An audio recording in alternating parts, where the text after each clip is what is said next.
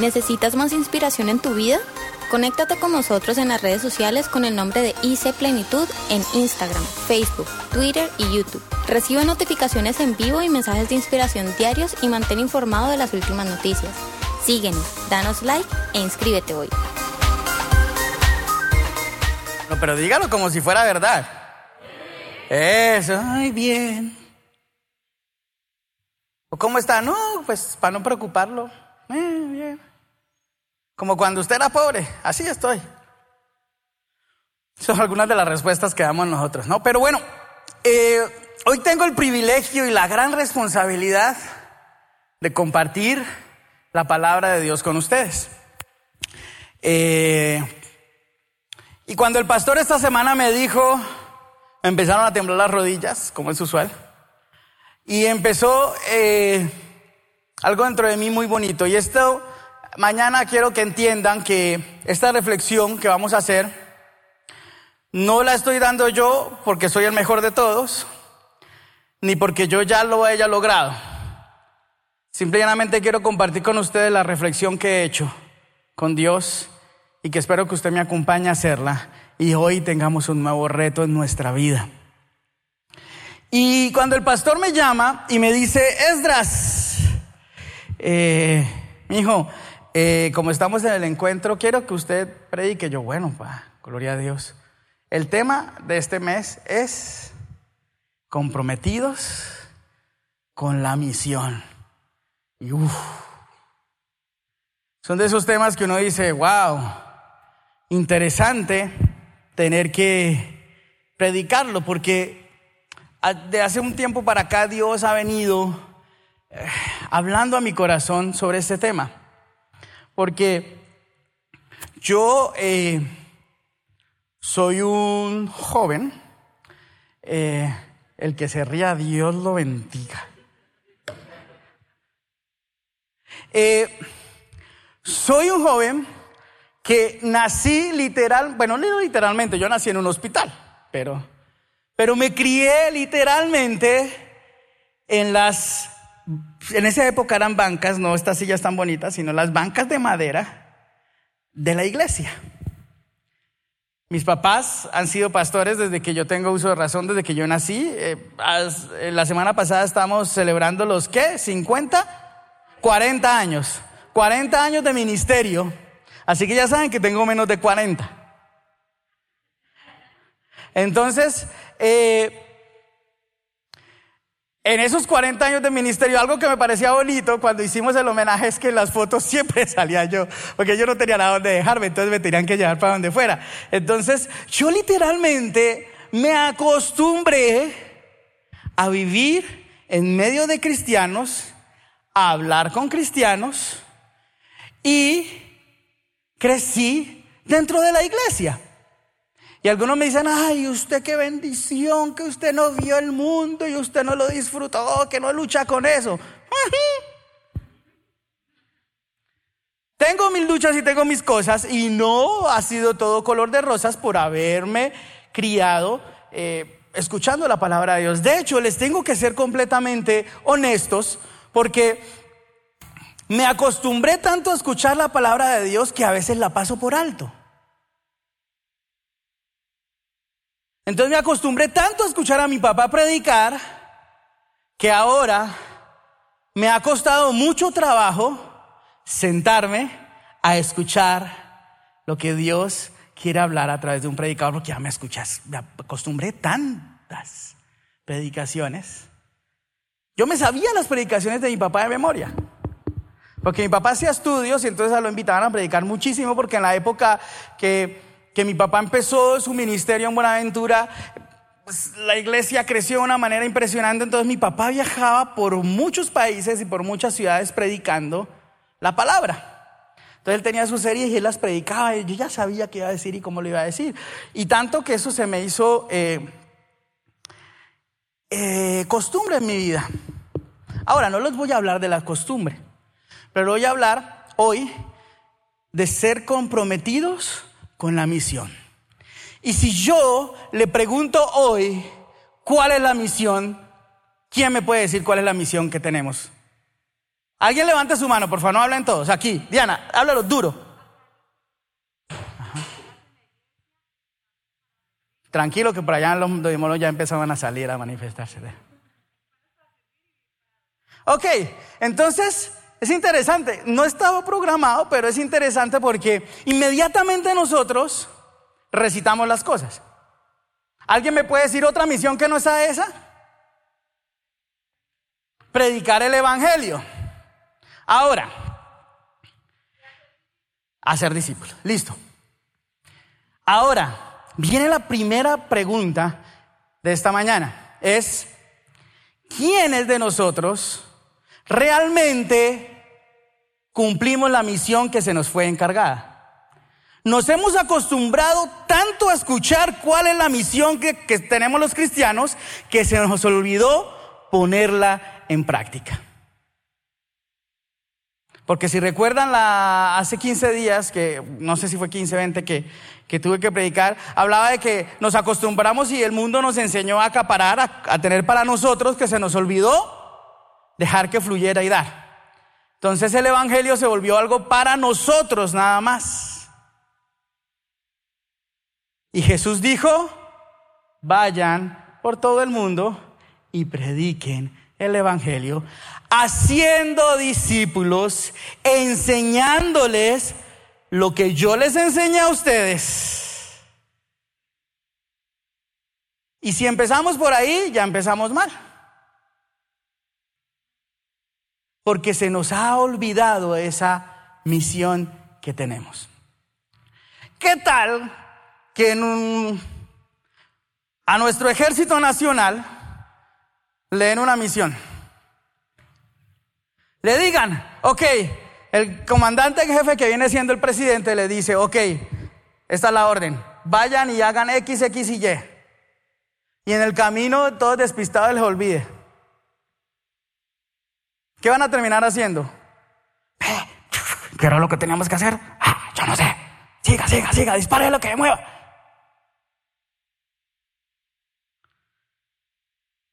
Nosotros como cristianos se nos ha olvidado la misión.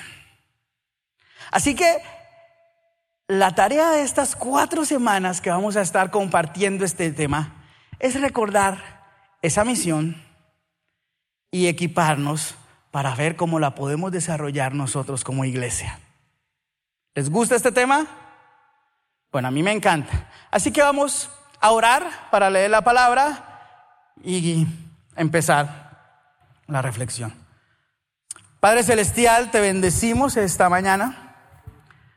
Te agradecemos, oh Dios, por la oportunidad que nos das de abrir tu palabra y, y de poder compartirla, leerla, escudriñarla, aprenderla y ponerla en práctica, Dios. Padre Celestial, te pido que no sea Esdras hablando en sus propias palabras ni poniendo sus propios pensamientos, sino que sea tu Espíritu Santo, por favor, dirigiendo y hablando lo que tengas que decir esta mañana. En el nombre de Jesús, muchas gracias. Amén. Bueno, y no podemos hablar de la comisión y de la gran misión si no leemos Mateo 28. Mateo 28 del 16 al 20 dice así. Creo que ya está ahí. Eso. Si usted trajo su Biblia, ábrala por favor en Mateo 28, 16. Si usted trajo su Biblia electrónica, préndala en Mateo 28, 16. Y si usted no trajo Biblia, búsquese y hágase al lado de un cristiano y léala con él.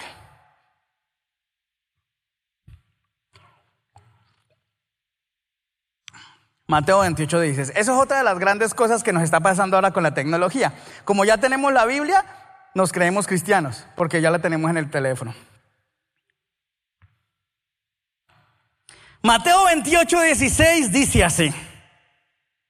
Entonces los once discípulos salieron hacia Galilea y se dirigieron al monte que Jesús les había indicado. Cuando vieron a Jesús lo adoraron, pero algunos de ellos dudaban. Jesús se acercó y dijo a sus discípulos, se me ha dado toda autoridad en el cielo y en la tierra. Por lo tanto, vayan y hagan discípulos de todas las naciones, bautizándose en el nombre del Padre, del Hijo y del Espíritu Santo. Enseñen a los nuevos discípulos a obedecer todos los mandamientos que les he dado. Y tengan esto por seguro, que estoy con ustedes hasta el fin de los tiempos. ¡Wow! ¿Qué misión dejó Jesús? Y ya después de haber leído este pequeño párrafo, ya empezamos a ver que nosotros, algunos sí, algunos no, vamos encaminados y vamos comprometidos a cumplir la misión. Pero tristemente la mayoría de los que estamos aquí venimos porque tenemos una necesidad y porque venimos a buscar nosotros de Dios.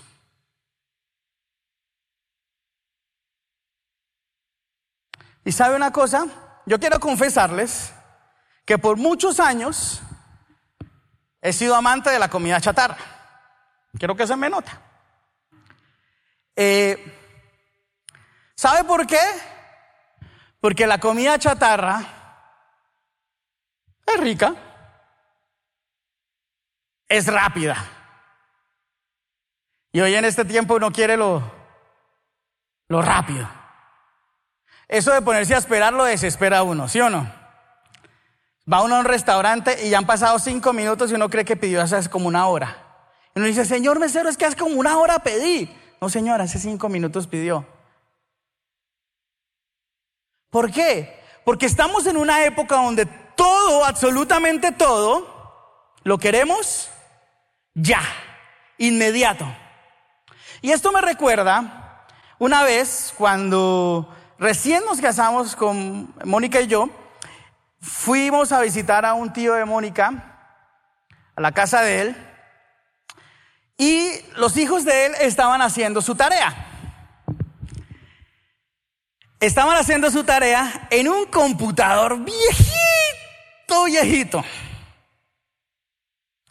Lento, lento, lento, lento. Y ese muchacho, ¿cómo maldecía? Ah, pero este está por cuál computador, qué cosa tan lenta. Papá, cómpreme uno más rápido, ¿qué es eso? Y él, con su forma de ser, muy tranquilo ese señor, se sentó al lado de su hijo y le dijo, venga, le cuento una cosa.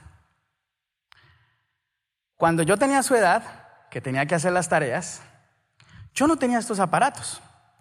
Entonces, para poder hacer mi tarea, porque a mí me dejaban investigaciones iguales que las suyas, ¿sabe qué tenía que hacer yo? Tomar un bus, ir a la biblioteca, ir a una cosita que se llamaba Cardex, buscar por palabras o por temas, para poder encontrar unos tres, cuatro, cinco libros que me los prestaban, los cuales me pasaba horas leyendo para poder encontrar lo que tenía. Y luego tenía que coger otro bus para llegar a mi casa. En esa, en ese, para hacer esa tarea me demoraba unas cuatro horas. Así que si usted se demora una haciéndola, le quedan tres libres para hacer lo que quiera. Así que el computador no es lento, tranquilo, espérelo. Yo quedé como que, wow. ¿verdad? No?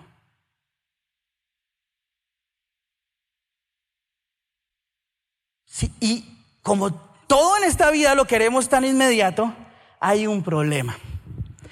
Nuestra iglesia cristiana se está volviendo inmediatista.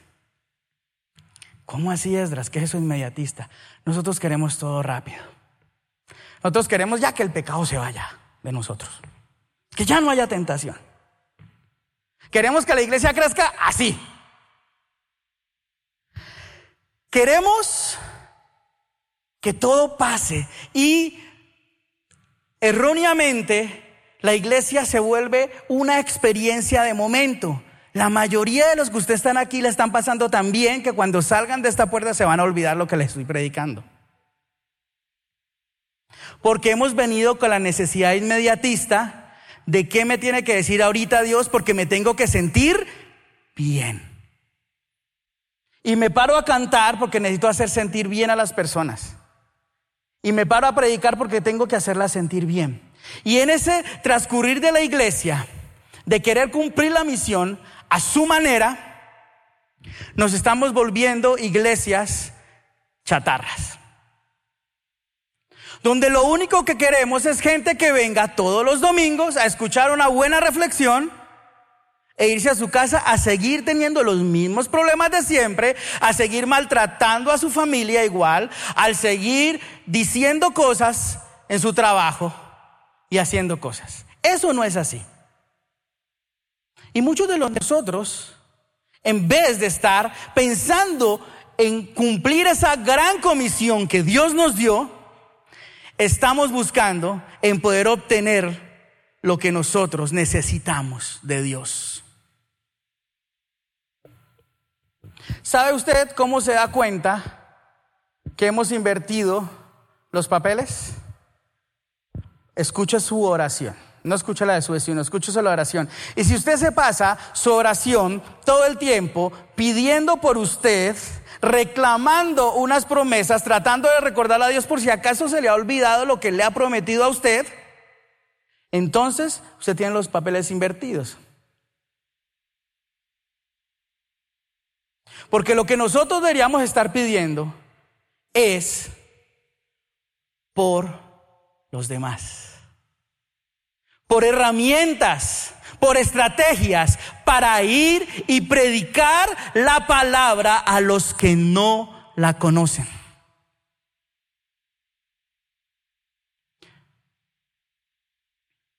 Entonces, queremos vivir como una iglesia ya. ¿Y sabe cuál es la nueva tendencia de la iglesia cristiana ya? Porque somos inmediatistas. Quiero vivir el cielo ahora. Quiero vivir la eternidad ya. Yo no voy a esperar a tener que luchar con el pecado y que tener que terminar la vida así como Pablo dándolo todo. No, yo no quiero eso. Mientras yo llego allá, ¿por qué no me das un toque de la eternidad? Esa es la gran mentira que esta generación de la iglesia cristiana está viviendo. Y lo vemos en nuestras canciones, lo vemos en muchas cosas en las predicaciones. Hoy en día parece igual, nos hemos rebajado como iglesia tanto que parece que estuviéramos en convenciones de cadenas de mercadeo y no en un culto. Es que usted puede y saca lo mejor de ti y eres ya, ya, ya. Y entonces la gente deja de venir a la iglesia porque allá los del telemercadeo le están enseñando lo mismo que la iglesia y se siente mejor porque le está yendo mejor allá que acá. Esa es la comisión que nos mandó Dios a predicar. Dios dijo, vayan por todo el mundo, háganlo sentir bien, que yo me encargo del resto. No, iglesia. Y hoy, si logramos por lo menos entender que hay una necesidad en nosotros de tomar el rumbo nuevamente, me doy por bien servido. Y gloria a Dios. Tenemos cuatro semanas para hablar de esta gran comisión. Pero primero tenemos que entender nuestra situación actual. Y no hablo como plenitud, no, como iglesia de Cristo que tenemos. Dejemos ya de esa cultura de querer acaparar y que tener las cosas y hagamos lo que Él nos pidió. Vamos a hablar de estar comprometidos con la misión. Y la misión ya sabemos, y no la vamos a profundizar mucho, en estas semanas sí la vamos a profundizar, pero entendemos que la misión es esta, vayan, hagan discípulos de todas las naciones bautizándonos en el nombre del Padre, del Hijo y del Espíritu Santo, enseñen a los nuevos discípulos a obedecer los mandamientos que les he dado y tengan por seguro que estoy siempre con ustedes hasta el fin de los tiempos. Esa es la misión que tenemos. Iglesia no es otra. No es otra. Nuestra misión como iglesia no es quitar las cortinas de este lugar. Nuestra misión no es tener un auditorio muy bonito, que Dios nos lo ha dado y lo estamos terminando de pagar, gloria a Dios. Pero este no es el objetivo de la iglesia. Y el objetivo de la iglesia no es tenerla con buenas luces y una decoración bonita, aunque la tenemos porque gracias a Dios hay unos talentos espectaculares que están dando todo para Él. Pero este no es el motivo de la iglesia. El motivo de la iglesia es ir, predicar el Evangelio y hacer discípulos, enseñándolo todo lo que Él ya nos enseñó hasta el fin. Esa es. Todo lo demás debe ir enfocado a eso, no más. Entonces, lo primero que tenemos que hacer nosotros para comprometernos con la misión es saber que comprometernos con la misión significa ser obedientes. Comprometernos con la misión significa ser obedientes. ¿Y dónde dice eso Esdras? Ahí lo acabamos de decir. Mateo 28, 16 empieza diciendo, entonces los once discípulos salieron hacia Galilea y se dirigieron al monte que Jesús les había mandado. Ok, ¿y cómo es eso? Ahí rapidito. Mateo 26, 32 dice así. Sin embargo, después de ser levantado de los muertos, e iré de Galilea, iré de ustedes a Galilea y allí los veré. Jesús está hablándole a sus discípulos y se lo está preparando antes de su muerte y les dice, oiga, a mí me van a sacrificar, yo voy a morir, pero frescos, voy a resucitar y los veo en Galilea. ¿Listo? Ok, listo. Va para esa. Marcos 14, 28 dice, sin embargo, Jesús perdón, después de ser levantado de los muertos, iré delante de ustedes a Galilea y allí los veré. Wow. Esa era la, la orden, ¿no? Mateo 28, 5 al 7 dice, entonces ahí ya las mujeres, era el tercer día, ya habían pasado, entonces iban a ir a la tumba de Jesús a ver si era verdad lo que había prometido. Y, y el ángel les habló a las mujeres y les dijo, no teman. Sé que buscan a Jesús, el que fue crucificado. No está aquí. Ha resucitado tal como les dijo que sucedería. Vengan, vean el lugar donde estaba su cuerpo y ahora vayan rápidamente y cuénteles a los discípulos que ha resucitado y que va delante de ustedes a dónde? Allí lo verán. Recuerden lo que les he dicho. O sea, antes de morir les dijo, nos vemos en Galilea, ¿listo? Sale, sale y vale. Entonces luego resucita y deja dos mensajeros en la puerta. Vea, cuando vengan, dígale que los estoy esperando en Galilea. Listo, sale. Dice que Marcos 16, 9 al 14 dice así. Después de que Jesús resucitó el domingo por la mañana, la primera persona que lo vio fue María Magdalena la mujer de quien él había expulsado siete demonios, o sea, había que ser clarito. Ella fue a ver a los discípulos, quienes estaban levantándose y llorando y les dijo lo que había sucedido. Sin embargo, cuando les dijo que Jesús estaba vivo y que lo había visto, ellos qué? Tiempo después, Jesús se apareció en qué? En otra forma, a dos de sus seguidores que iban caminando desde Jerusalén hacia el campo. Ellos regresaron corriendo para contárselo a los demás, pero ninguno creyó. Incluso más tarde se apareció a los once discípulos mientras comían juntos. Les reprendió por su obstinada incredulidad porque se habían negado a creer que a los a creer a los que lo habían visto después de que resucitó. Si usted puede seguir leyendo los, los todos los evangelios, usted va a ver que cada evangelista eh, da un poquito más de la historia, pero la verdad fue que los discípulos no fueron a Galilea. O sea, la historia es que sus discípulos eran tan obedientes que no fueron. ¿Listo? Jesús se les tuvo que aparecer cuatro veces, a cada uno diferentes, para poderlos reunir y darles la gran comisión. Entonces uno va a decir, bueno, ¿cómo así? Entonces, ¿cuál es la obediencia?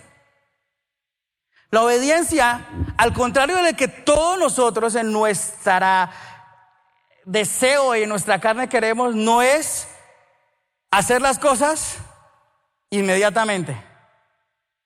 Obediencia es rendirnos ante las órdenes de otro. Eso es obediencia.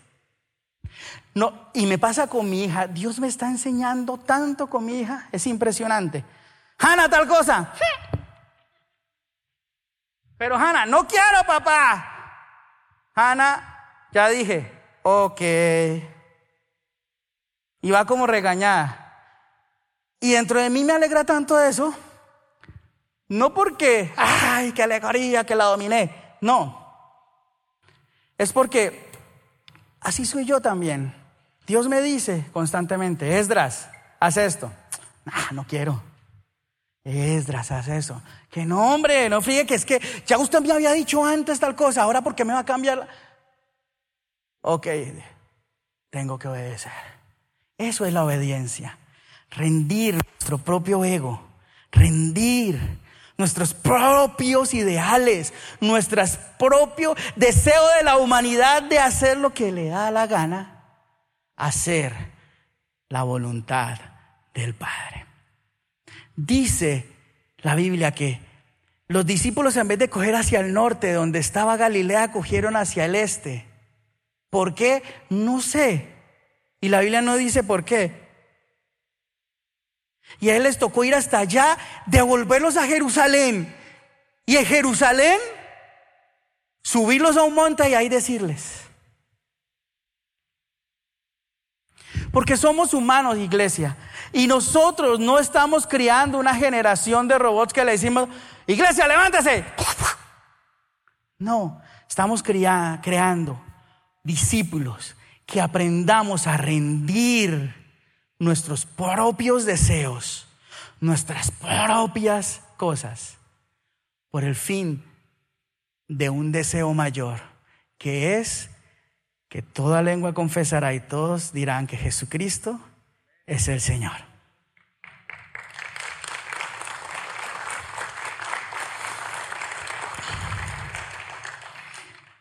Entonces, comprometernos con la misión significa ser obedientes.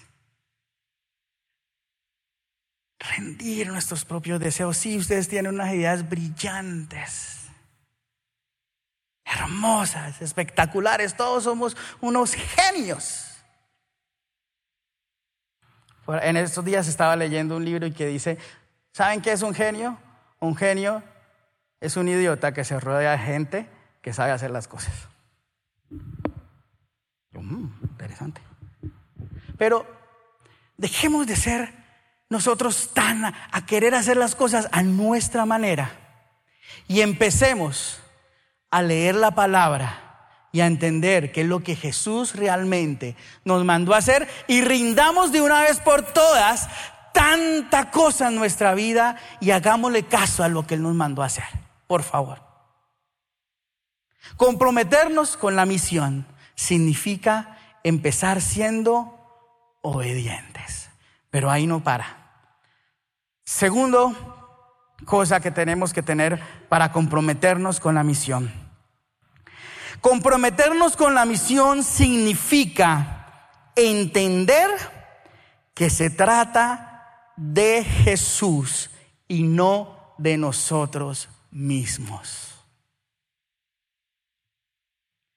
Cumplir la gran comisión se trata de Jesús y no de nosotros mismos. Hoy en día la iglesia cristiana está plagada de predicadores que se la pasan hablando de ellos, de sus historias, que de la palabra de Dios. Y para ese tipo de predicadores hay una cantidad de público que le gusta estar escuchando. Y usted probablemente va a salir hoy de esta reunión y ya por lo menos esta mañana puso en internet un video de otra iglesia que a usted le gusta. O se pilló la transmisión en vivo de otra iglesia. Y tiene que escuchar por lo menos entre la semana unos cuatro o cinco mensajes que lo hagan sentir bien. Y se nos olvida una clave que hay en la gran comisión. ¿Qué hizo Jesús antes de decirle a sus discípulos qué es lo que tenían que hacer? Devolvámonos por favor a Mateo 28, 18. Jesús se acercó y dijo a sus discípulos, mm, esa. ¿Qué dijo? ¿Otra vez fuerte?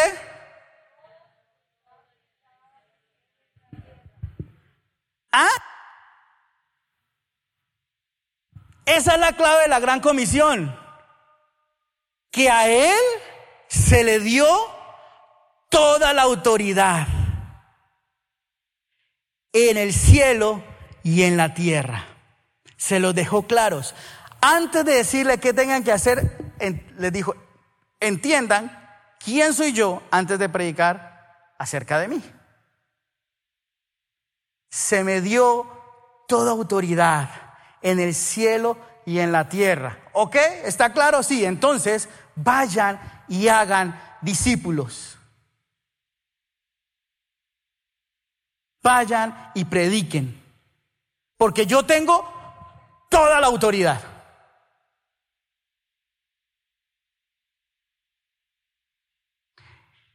Comprometernos con la misión es entender que se trata de Jesús. Esto es de la autoridad de Él, no la suya. Esto se trata de lo que Él enseñó, no lo que usted cree que la palabra dice. Esto se trata de lo que Él habla, no lo que Esdras les está hablando esta mañana aquí. Ojalá usted llegue a su casa esta noche, tome la Biblia y la lea y le diga a Dios, bueno, Esdras me dijo muchas cosas, pero ahora háblame tú. Y entender que predicar el Evangelio no se trata de hablar de nosotros. Sí, tenemos que decir experiencias de nosotros para que la gente se identifique. Pero el mensaje del Evangelio es predicar de Jesús, de quién fue Él, qué vino a hacer y de qué nos perdonaron, hombre. Se trata de entender que Él es el centro. Cuando la mayoría de nosotros pensamos en la gran comisión, tenemos en mente la palabra ir. Pero la esencia del mandato de Cristo, que vayamos todo el mundo y a ser discípulos, es basados en quién es Él. Si vemos a Mateo, la, gran comisión está intercalada entre dos declaraciones relacionadas con Jesucristo. La primera, toda autoridad me ha sido dada en el cielo y en la tierra. Y la última dice, y yo estaré con ustedes hasta el fin. ¿Qué significa eso cuando usted abre y cierra hablando de usted y da una orden? Que usted es el importante. Entonces, entendamos que la gran comisión se trata de Jesús. Primera de Corintios 3:6 dice, yo planté la semilla en su corazón. Apolos la regó, pero fue Dios quien la hizo crecer. Iglesia, para cumplir esta gran comisión tenemos que entender que no se trata de nosotros. Dejemos de estar viniendo a la iglesia solamente pensando en nosotros. Hay mucha gente que necesita de Jesús. Usted no es el único necesitado. Y esta gente va a conocer a Jesús cuando nosotros mostremos a Jesús. Es interesante ver cómo la gran comisión parece que fuera nosotros mismos. Y nosotros le oramos y a veces yo siento, iglesia, y lo voy a hacer completamente honesto en mi corazón. A veces estamos orando en la iglesia y nosotros decimos, ah, extendemos las manos y oramos por toda la iglesia y decimos, Señor, trae las personas. Llena esta iglesia. Y Jesús tiene la mano extendida hacia ustedes y dice, hacia nosotros y dice, bueno, pues lleven gente. Ya les dije qué es lo que tienen que hacer. Yo no voy a hacer el trabajo por ustedes.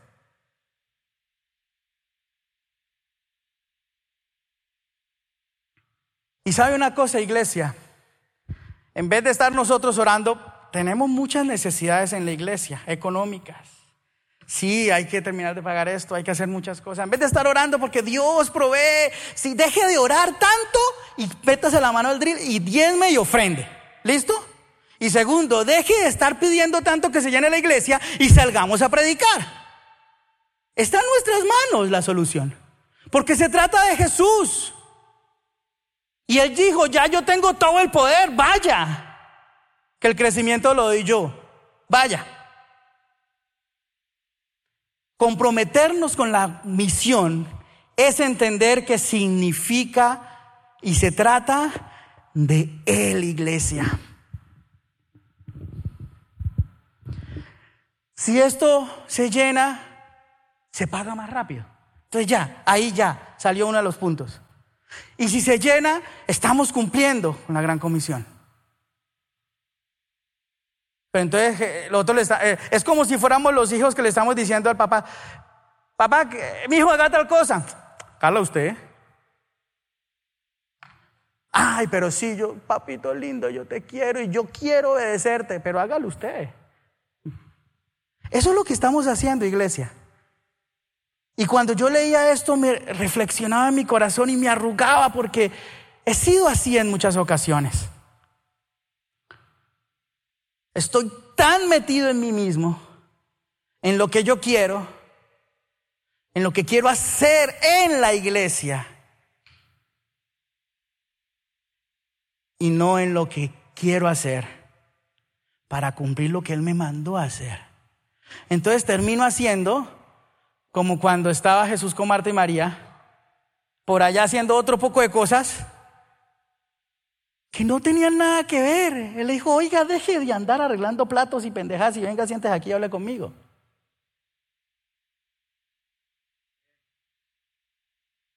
Iglesia, recordemos que todo esto que está aquí y que con mucha pasión y que no está mal de decir que queremos cambiar y queremos crecer y no, no está mal. Pero todo se trata de Jesús. La pasión de nuestros pastores es que ustedes y nosotros todos conozcamos de Jesús. Por eso el pastor se la pasa toda la semana preparando temas para que usted entienda que se trata de Jesús. Pero ahí no queda todo.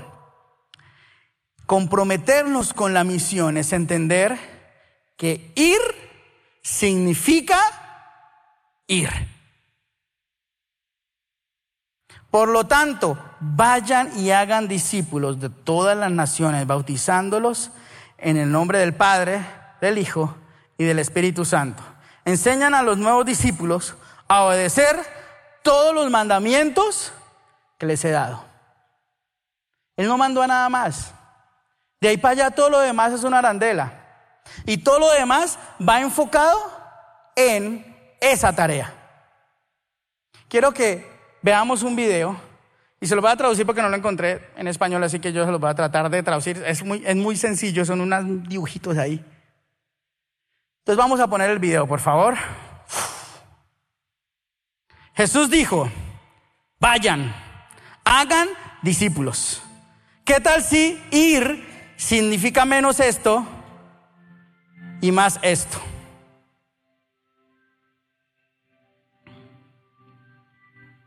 ¿Qué tal si hacer discípulos no se parecía a esto ni a esto, sino a esto?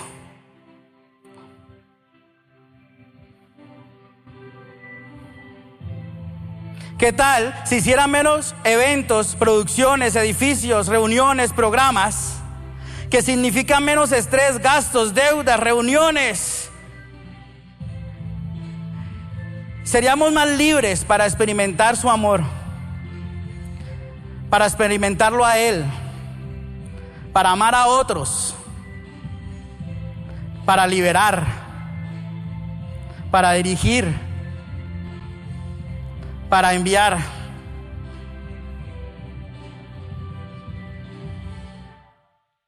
¿Qué tal si en vez de hacer eventos, hacemos más discípulos?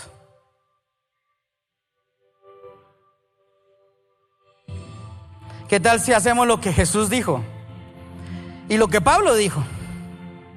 ¿Y qué tal y que hacemos lo que lo hicieron los apóstoles?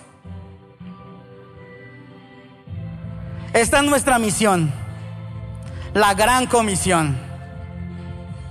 Amar, liberar, dirigir, enviar. Eso es discipulado. Esta es la iglesia.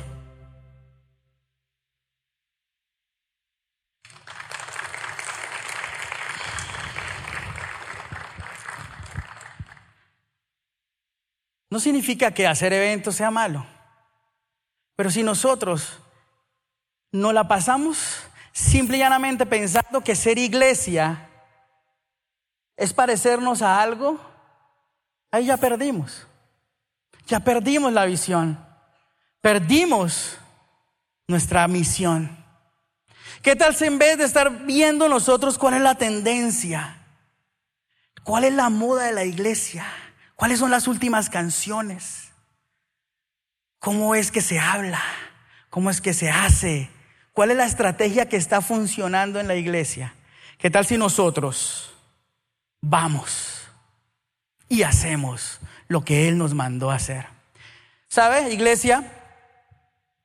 En Colombia, cada año nacen aproximadamente 159.659 niños y niñas que son madres, que, de niños y niñas, de madres entre 10 y 19 años.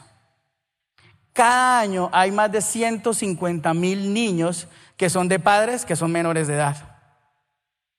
En cada en el mundo, cada 40 segundos se muere una persona porque se mata, se suicida. En Colombia, alrededor de 3 mil personas mueren porque se quitan la vida. En Colombia, cada día hay 48 niños que son abusados sexualmente. Y nosotros todavía nos seguimos preguntando, ¿qué nos ponemos para ir al culto.